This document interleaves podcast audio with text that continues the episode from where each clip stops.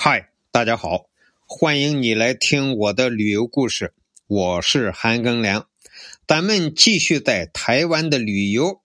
我游完了基隆港呢，又回到台北。今天呢，要去淡水看一看。从台北到淡水呢，有捷运。台湾叫捷运呢，就是咱们大陆上说的地铁。所以从台北市区去淡水呀，非常的方便。我从台北坐着地铁啊，捷捷运就到了淡水。在这儿要说一下，呃，我在台北坐了好多的捷运，那么其中有一个线路呢是无人驾驶的。呃，以前啊，我在网上看见有人说他那个城市的地铁无人驾驶，哎呦，自豪的说世界第一了。我可以告诉你，台北的捷运无人驾驶那条线路可是比中国任何一个城市的地铁都早很多年。先说一下淡水。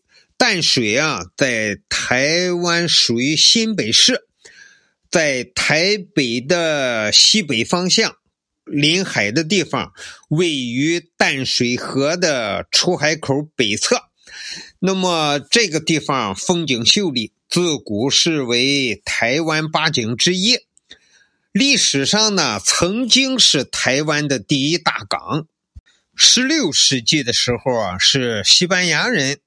到了淡水这个地方，呃，在一六二九年的秋天，西班牙人啊在淡水修了圣多明戈城，建了教堂。一六四一年，荷兰人啊把西班牙人赶走了，他们占领了淡水港。那么到一六六一年，郑成功来到台湾。把荷兰人赶走，淡水也就归了明政来管理。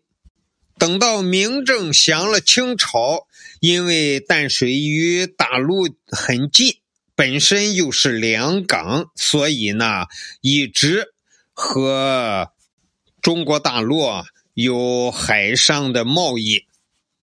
到十九世纪呢，淡水港啊已经成为国际贸易的一个通商口岸。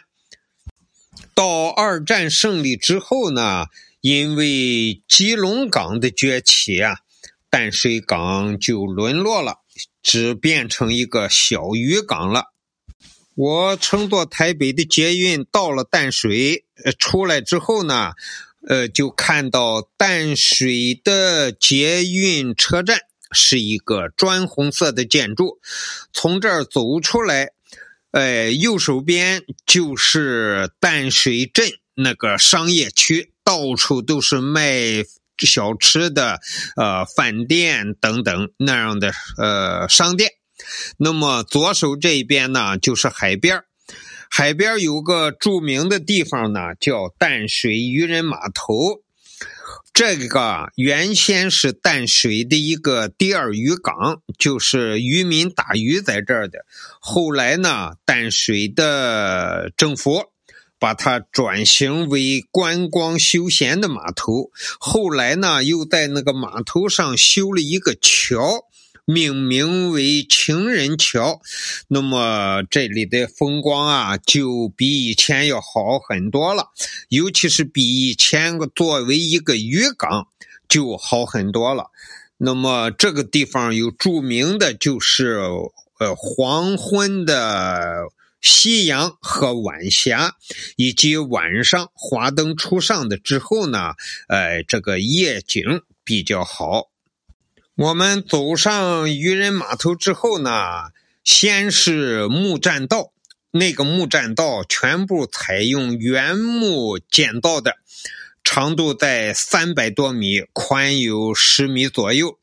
很多人在这个木栈道上行走，观看两岸的风景。在这个渔港一侧呢，有非常多的游船停在那儿。而且下面还有一个浮动的码头。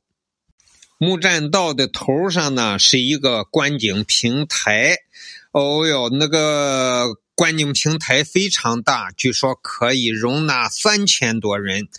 那么这个情人桥呢，就是也叫跨港大桥，全长一百六十五米，呃，是个造型是单面斜张式的斜拉桥。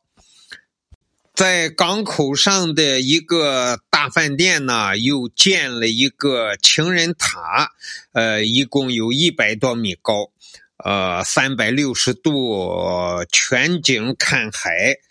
非常好。离开渔人码头呢，再往前走，我来到台淡水的一个海水浴场。虽然是一月份，啊，淡水的那个温度啊，呃，还是可以游泳的。海边上其实一个人都没有。我我在这儿游泳游了几分钟，大约相当于在青岛，就是十月三十一号海水浴场关了之后，十一月那个水温，水温有点凉，而且那天有风。我游吧，呃，稍微冷一点儿，但是我常年可以游到在家，在青岛我可以游到十一月，所以还可以。呃，在台北淡水的海水浴场游了一小会儿，几分钟。那么今天啊，给大家介绍的就是台湾的淡水小镇。感谢你的收听，咱们下期再见。